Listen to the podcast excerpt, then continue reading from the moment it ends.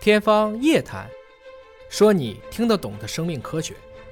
天方夜谭，说你听得懂的生命科学。各位好，我是向飞，为您请到的是华大集团的 CEO 尹烨老师。尹老师好，小伟同学好，我们来关注一下新冠疫苗的话题啊。嗯很多朋友们可能已经打了两针的疫苗了，但就在关心一个问题：说我打完了之后，保护力能够持续多长的时间？之前有人说是不是六个月就没有保护力了？那么现在呢，是洛克菲勒大学在《自然》杂志上发表了一篇文章研究啊，就是证明它的保护力到底能够持续多久。我们请尹老师来分析一下这篇文章。哎，今天是二零二一年的六月二十21一号号、嗯啊，今天早晨中国的接种这个疫苗的总的剂量超过了十亿剂。那么在去年，因为最早一批注射疫苗的，的确是在差不多半年以后，嗯再去查我们综合抗体的时候，抗体效价都大量的衰减。嗯这也是很多人以前担心的，说是不是这次疫苗的保护效力就只有六个月的这么一个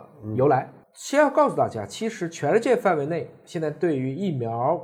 接种之后的综合抗体评价，大家现在其实方法是不统一的。嗯也就是说，你可能会经常看见不同的疫苗在不同的国家、不同的剂型，什么保护率啊、有效性啊、低度都不一样。因为技术标准、统计标准都不一样。哎，就相当于没有全国卷儿，各嗯省出各省的、啊，这个东西你没有办法评谁可能会更好。但一般来讲，我们说疫苗接种完人体以后，我们就会产生保护力，这种保护力通常是两种免疫，嗯第一种我们叫做细胞免疫，嗯第二种我们叫做体液免疫。细胞免疫呢，就是说我把你体内的各种杀伤性 T 细胞啊、乱七八糟的免疫细胞都培植起来，嗯，看见病毒就上去吃它，因为我们当时也讲过，一个新冠病毒和一个细胞差多少倍？多少倍？上百万倍。哦和卵子差十亿倍，嗯咱看见了就吃啊。那还有一类呢，我不是上去吃，嗯我直接通过射箭来对付你。这个箭我们就叫做抗体，那能射箭的这个细胞叫做 B 细胞，嗯是一种这个免疫细胞当中的 B 细胞。那这些 B 细胞呢，实际上它们唯一的作用就是可以根据我来的不同的外来的侵入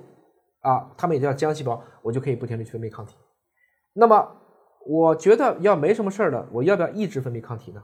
如果这段时间安全，是不是就可以不去分泌这个东西了？我就不分泌了嘛，啊就相当于我们攻城的时候，嗯叉叉叉叉对它射箭，嗯隔了一段时间人家不射了，嗯你认为是弓箭手死了吗？嗯，休息了。哎，休息了。等你再来的时候，弓箭手更准了，嗯因为他已经被你训练了半年了。嗯听明白了吗？嗯这篇文章的关键点就在这儿，是这篇文章发现了这些弓箭手的 B 细胞，他们的记忆效应并没有忘，他们记得这件事儿，他们记得这件事儿，而而呃记得这个病毒的样子嗯且如果这个时候你再给他来一针，他们的记忆的就箭法比以前更好了，他们射的箭更准了，射的箭也更多了，这就是这篇文章的关键。也就是说，他的免疫记忆还在。所以是可以打加强针的，对嗯吧没？错，这里面还特别强调了，很多已经感染过新冠病毒的这部分康复患者，一年之后再接种 mRNA 疫苗，因为这是美国来做的实验嘛，嗯会发现他们依然产生了对新冠病毒的免疫力，而且这个免疫力还有增强的趋势，嗯，也就是意味着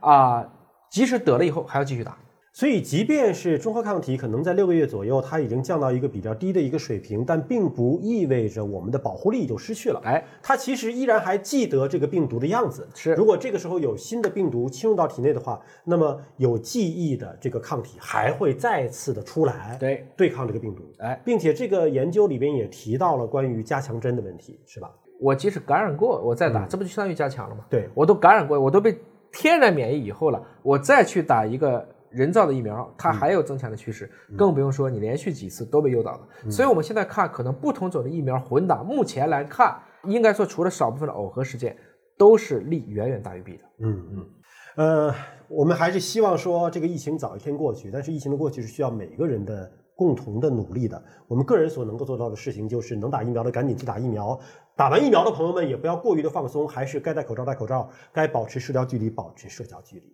感谢您关注今天节目，下次节目时间我们再会。